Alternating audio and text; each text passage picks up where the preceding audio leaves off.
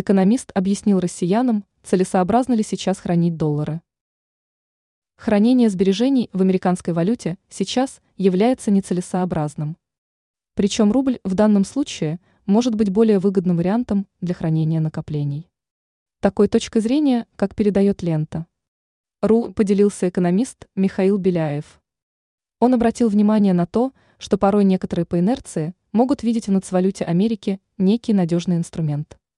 Однако, по словам эксперта, валютные вклады в банке могут быть связаны с определенными рисками.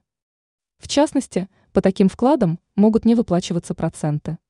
Причем специалист полагает, что подобный вариант хранения средств является нецелесообразным. Он указал на то, что российская валюта в этом плане может быть выгоднее. Ведь ставка по банковским вкладам в этой ситуации является достаточно высокой. Поэтому, по мнению эксперта, в рублевой массе по итогу можно получить больше, нежели если вкладываться в американскую валюту. Ранее экономист спрогнозировал предел укрепления российской валюты.